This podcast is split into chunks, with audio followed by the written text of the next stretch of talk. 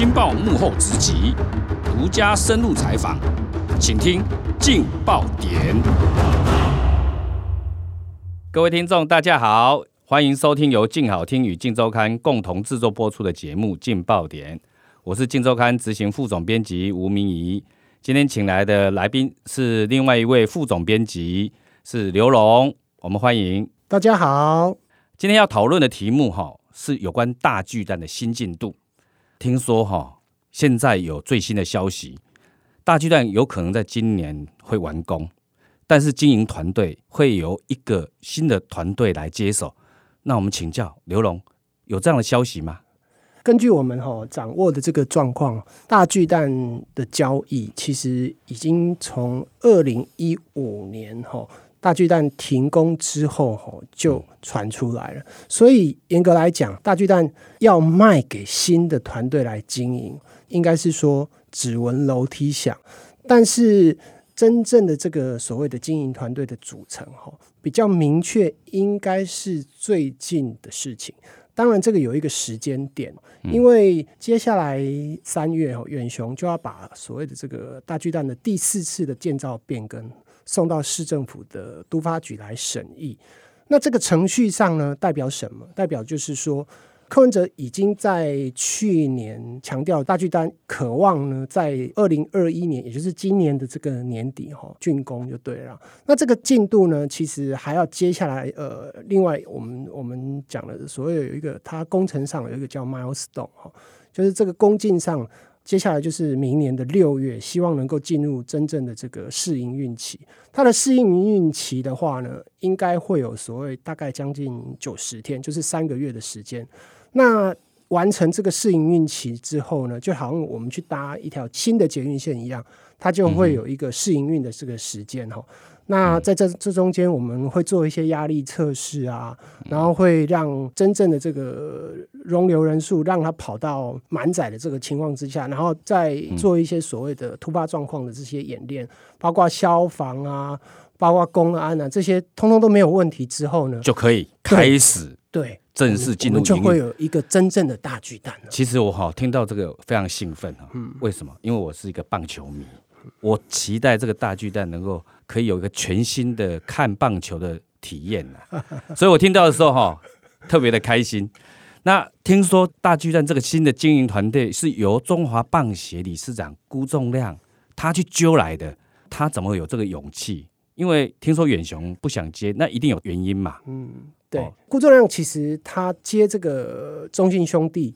当然，他同时也是这个中华民国棒球协会的理事长哈，所以他有这两个双重身份在。早在二零一五年哈，那时候我们已经写过大巨蛋要转手的这个状况。辜仲谅其实当时他就很明确的表态，他讲了一句话很有玄机啊，他说：“说我没有兴趣啊，是骗人的啊。”嗯，所以他讲这句话的，其实同时呢，他其实也就定调，但是呢，他也下了很多的弹书啊，嗯，就是说他希望大巨蛋是在北市府跟远雄啊没有官司状况的情况之下呢，嗯，然后等于就是说他们和平分手之后呢，他再进场。那现阶段因为呃大巨蛋马上就要进入所谓的这个试营运的这个时间，也就是说他马上就要竣工了。那北市府我们呃。呃，他当然，他们也也也认为说，有一个新的团队来接手，他们其实是乐观其成。乐观其成，因为哈，北市府跟远雄的关系在这几年来已经非常的降到冰点。哎，对。那、啊、所以两个人要去合作哈，去营运大巨蛋，我相信哈难度一定很高嘛。对啊。对啊，那现在至少有一个新的团队出来了，而且由我们的棒协的理事长哈辜仲亮，那他当然也是我们中信兄弟的老板呐。对。这个双重的身份加持之下。他好像有发下豪语，希望能够打造整个我们国家队的新主场。我觉得他为什么会有这么大的哦愿景，或者说他的信心在哪里？嗯嗯、听说他也有去过现场去看。对，那他大大部分的焦点都在哪里？因为大巨蛋未来其实要能够成为一个职棒球队的单一主场哈。嗯哼。以现在的台湾的职棒的这个进场的人数规模哈，可能其实呃还。没有那么容易，他必须经由其他，比方说他的进场的人数一定要超过五位数以上，他才能够支撑起这个蛋的这个租金。不然长期这样下来的话，其实以台湾现在的这个球迷的规模哈，要买票进场到大巨蛋去，要让这个大巨蛋能够赚钱的话，其实恐怕没有那么容易。但是呃，我认为其实从这一次采访的过程当中，我们我们我们了解的状况，其实呃，顾正亮其实他不光只是说要让大巨蛋变成。呃，可能变成中信兄弟的这个主场，他另外一个比较大的这个，他下的另外一盘更大的棋，就是说，他认为台湾的国家队的棒球队啊，一直没有一个真正像样的主场啊。其实举例来讲，前两年的经典赛，其实呃分区比赛的时候，嗯、当时大联盟来台湾看过场地的时候，就是相中希望能够用大巨蛋来作为一个比赛场地，比赛的场地，但是呢。以现在这个状况，其实天不从人愿，其实这个这个蛋一直没有办法孵出来。当时这个时间点很特别，因为六月这个时间点，其实刚好就是台北市政府准备让远雄复工前，准备发给他这个建造复工令的这个、嗯、这个之前的这个时间，所以那个时间点，他可能也认为说，哎，其实已经蛮成熟了。那据我们了解哦，他当天去看这整个大巨蛋的园区，哈，很低调。那自己还戴了一个帽子，然后穿了一个夹克。其实那就一行人去，然后允雄在做简报的时候呢，他看了这个场地，还走到内野这个本垒的这个位置，对、嗯，然后看着外野的这个距离，然后还问说，哎，两边这个球队的这个呃，如果主场跟客场他们的牛棚的位置是在哪里？是，然后也关心说这个球员休息室的这个状况，是不是有跟所谓、呃、国际国际级的棒球馆等级是一样的？对，那当然，呃，以台湾现在盖出一个全新的大巨蛋来讲，这个状况其实是完全能够符合，所以他其实关心的焦点都在棒球的主场的场地的整个设施啊，哈。对于那几个几栋所谓的商场哈，他反而没有很花心思在问这些问题。对，他其实其实可能就是过长了，因为相对来讲，他要找进来的经营团队，因为我们刚刚一直都在讲巨蛋哦，其实他要找进来的两个大大咖的企业哦，一个是所谓的。软银，当然软银其实我们不用讲它的身价，它经他有经营福冈巨蛋的成功的经验，而且他在日本是数一数二的这个财团啊。那当然它在国际上的投资，它也相当敢于出手了。对，那另外一个就是我们其实也很熟悉的，就是台湾的这个普丰集团呢。台湾的普丰集团背后的这个母企业就是所谓的这个正大集团。对，那正大集团相较于软银的话，它可能知名度没有那么高，对，但是。那正大集团，它在东协呢，它也是数一数二的财团，所以相对这两个企业，企业他们愿意经援台湾的 BOT 投资案，它未来会变成是跨国合作，经营一个 BOT 案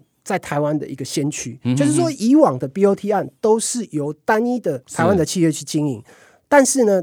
顾正亮利用成立的这一家台日的新的经营团队来做大巨蛋，他做足了准备。那显然，他除了金元的部分，我刚刚特别要举一个例子，软银他有经营福冈巨蛋的这个成功的经验。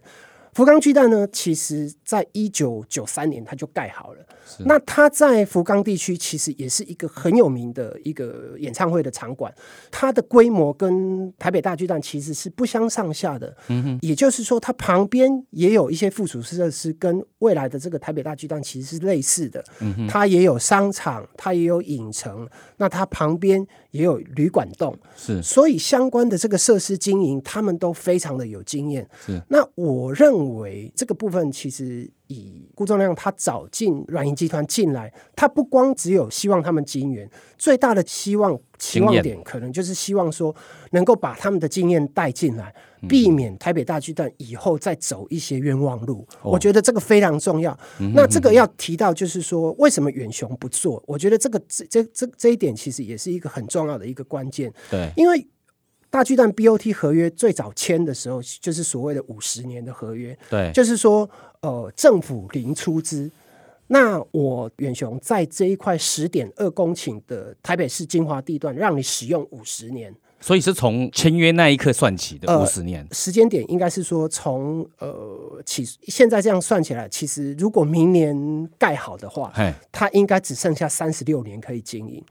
那远雄呢？当然我们知道前面有一些波折，然后大家也都很清楚，包括赵成雄跟柯文哲对干的这个，他柯文哲刚上任的时候，然后就把大巨蛋打成是五大弊案啊。那经过了这些风风雨雨，已经这么多年了，那变成现在风向也变了。那大家也其实也希望说，既然你大巨蛋已经没有办法拆了，那你就好好把它盖好。对，所以但是盖好之后就发现说，它只剩下三十六年可以经营。对，那在商言商嘛，就是说，哎，那他有可能算一算，算盘算一算，对他来讲，他搞不好觉得没有利头了嘛。对，其实这个吼，就是老爸吼跟儿子啊想的方想的角度不一样。因为赵腾雄盖这个大巨蛋的时候，他心心念念的就想说，我要盖出台湾第一个能够。指标性的，指标性能够放眼全球，也一样能够成为他的骄傲。他想要做一个代表作就对了。嗯、但是拖了那么多年之后呢，让他遍体鳞伤啊。是。那相对来讲也影响到远雄企业的这个获利。嗯、所以呢，在赵文家，也就是他的这个儿子接棒之后呢，那赵文雄现在已经退居幕后了。对。所以他现在心里面的想法就是说，与其说我跟台北市政府在这个大巨蛋上面继续周旋下去的话，嗯、他其实。精算它的合约营运期，它设计的这个获利模式，其实是要经营到第六年甚至第七年，它才有获利的可能性。嗯嗯、等于是说，它前面六七年它都还在赔钱，还在赔钱，还在赔钱。就对了。那以现在这个状况之下，它还要另外再跟北市政府，还要再谈另外一个合约，就是所谓的超额盈余的部分，就是说，它还要每年再付给台北市政府一笔营运的超额盈余，就对。那远雄怎么算都觉得说啊，这胜盘我掉了吼，金价都没没没合了哈，所以所以对他来讲，他觉得唯一的最好的就是溜啊，就是走为上策，也，也不能说溜啦，他只是说，哎，如果有新的更好的经营团队哈来接手。可以让他觉得有获利的信心，他很乐意就接手。对，所以我觉得远雄这样子的，就等于是很安全的下庄，也是一个好事情。其实，在这个案子当中，我们了解远雄，他目前为止盖了这个大巨蛋，所谓的造价，然后已经花了大概三百六十四亿啊。那三百六十四亿，最后他。到底要跟这个新团队取得一个什么样的交易价格呢？嗯、也就是说，这个蛋盖了三百六十四亿，但是它最后的售价呢，绝对不会是三百六十四亿。这个可能要经过远雄跟台北市政府的所有的官司确定确定之后，那他们双方跟新团队启动洽谈这个合约哈，那可能才会慢慢慢慢明朗。对啊，就是大家彼此要去算一下精算嘛，数字嘛，哈，对，所以可能会落在整个完工以后。就是今年完工，那明年才会正式启动这些新团队如何去衔接的问题，有这样的一个新的进程啊！哈，那延宕那么久，能够让整个大巨蛋可以重新复工，而且建造可以有机会在三月闯关，最主要的原因就是容留人数如何疏散的问题哦，这非常关键。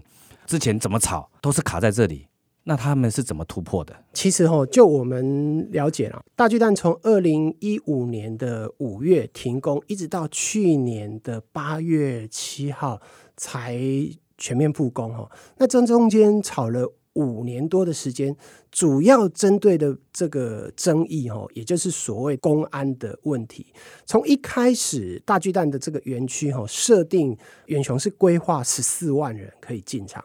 但是最后拍板的这个容留人数呢是五九八三三，所以你你你光去想说这个十四万人降到将近六万人的这个规模，对，对整个园区的获利跟它容纳的这个状况来人数来状况、哦、变化真的很大了，变化真的很大。那当然这中间其实是一个很漫长的过程，那中间也掺杂了很多的政治干扰的因素在了哈。最大的关键在于说这五万。九千多人，到底未来在这个园区当中，如果发生了类似火警啊，或者是有紧急状况的时候，到底这些人要怎么疏散呢？要怎么让他们能够逃离这个园区呢？讨论这个题目的同时呢，其实关键就在于说，是否一开始设定。就是希望说，远雄能够把所谓的逃生的这个避难层设定在一楼，就是说，它其实应该设定在平面平面的这个这个状态。但是远雄就认为说，其实这个蛋的主体其实是往地底下挖，挖了十点五公尺。那挖挖了十点五公尺，你如果设定说这个避难层一定要在呃平面，层的话，其实是有非常大的困难。就动线从地下室三四楼，要爬到一楼再疏散哈，那个难度当然有了。所以变成说远雄变成要去主张，可能要从比如 B 三还是 B 二去疏散嘛。对。呃，我们也知道哈，其实像大巨蛋，其实它是紧邻国父纪念馆哈。对。那它在这个国父纪念馆跟大巨蛋的这个园区之间呢，它底下的这个 B two 就是地下二层的这个部分哦，它挖了呃一条这个通道，将近八十公尺。那这个八十公尺的通道呢，以后呢，其实就会变成是一个疏散的这个安全通道。哦，那以后就是说，以后看球如果遇到意外的话。疏散就从是 B one 嘛哈，现在达成双方达成的避难层是在 B B one，但是它如果我们讲这个 B two 层，它叫做连通层，对，也就是说从这个连通层，它可以很快速的把人流呢导向这个国馆的这个。所以现在本来市府要求要在平面，结果那个远雄是要在。B 三，结果双方撮合之后，现在是在 B one。对，那这个通道就从 B one 直接通到国父纪念馆。对，就可以从 B one 直接导流到所谓我们讲的连通层。嗯、那从这个连通层就可以把人潮跟疏散疏散掉。哦、那以现在这个状况来讲，这个就是这一次的这个建造变更，也就是所谓我们一开始提到这个三月要建造变更的，其实一个很重要的关键。那还有一些程序上要走了，就是说呃，不光是台北市政府的都发局，那我们也要把这个建造送到呃内政部的这个台湾建筑研究中心，由台湾真建筑中心来确定说这个模式是不是安全无虞的，符符合安全。它中间是要经过非常多的角力，是呃也因为这样子，就让柯文哲啊遍体鳞伤，也让他在这个案子上面其实讨不到什么便宜。难怪他想要在卸任前能够把巨蛋孵出来，但至少现在目前已经看到一个时辰，一个好消息就是。有机会在今年年底之后完工，明年六月就试营运。我其实非常乐观，因为它是一个所有全世界里面大巨蛋，它是唯一可能唯一或唯二，它是在市中心的，所以它交通非常方便。球迷要看的话，很方便就可以到达。像我就跃跃欲试，很想去看，所以我觉得它应该会成功了哈。谢谢刘龙今天来跟我们分享有关大巨蛋的新进度，也感谢各位听众的收听。也请持续锁定由静好听与静周刊共同制作播出的节目《劲爆点》，我们下次见，拜拜，拜拜，谢谢大家。想听爱听，就在静好听。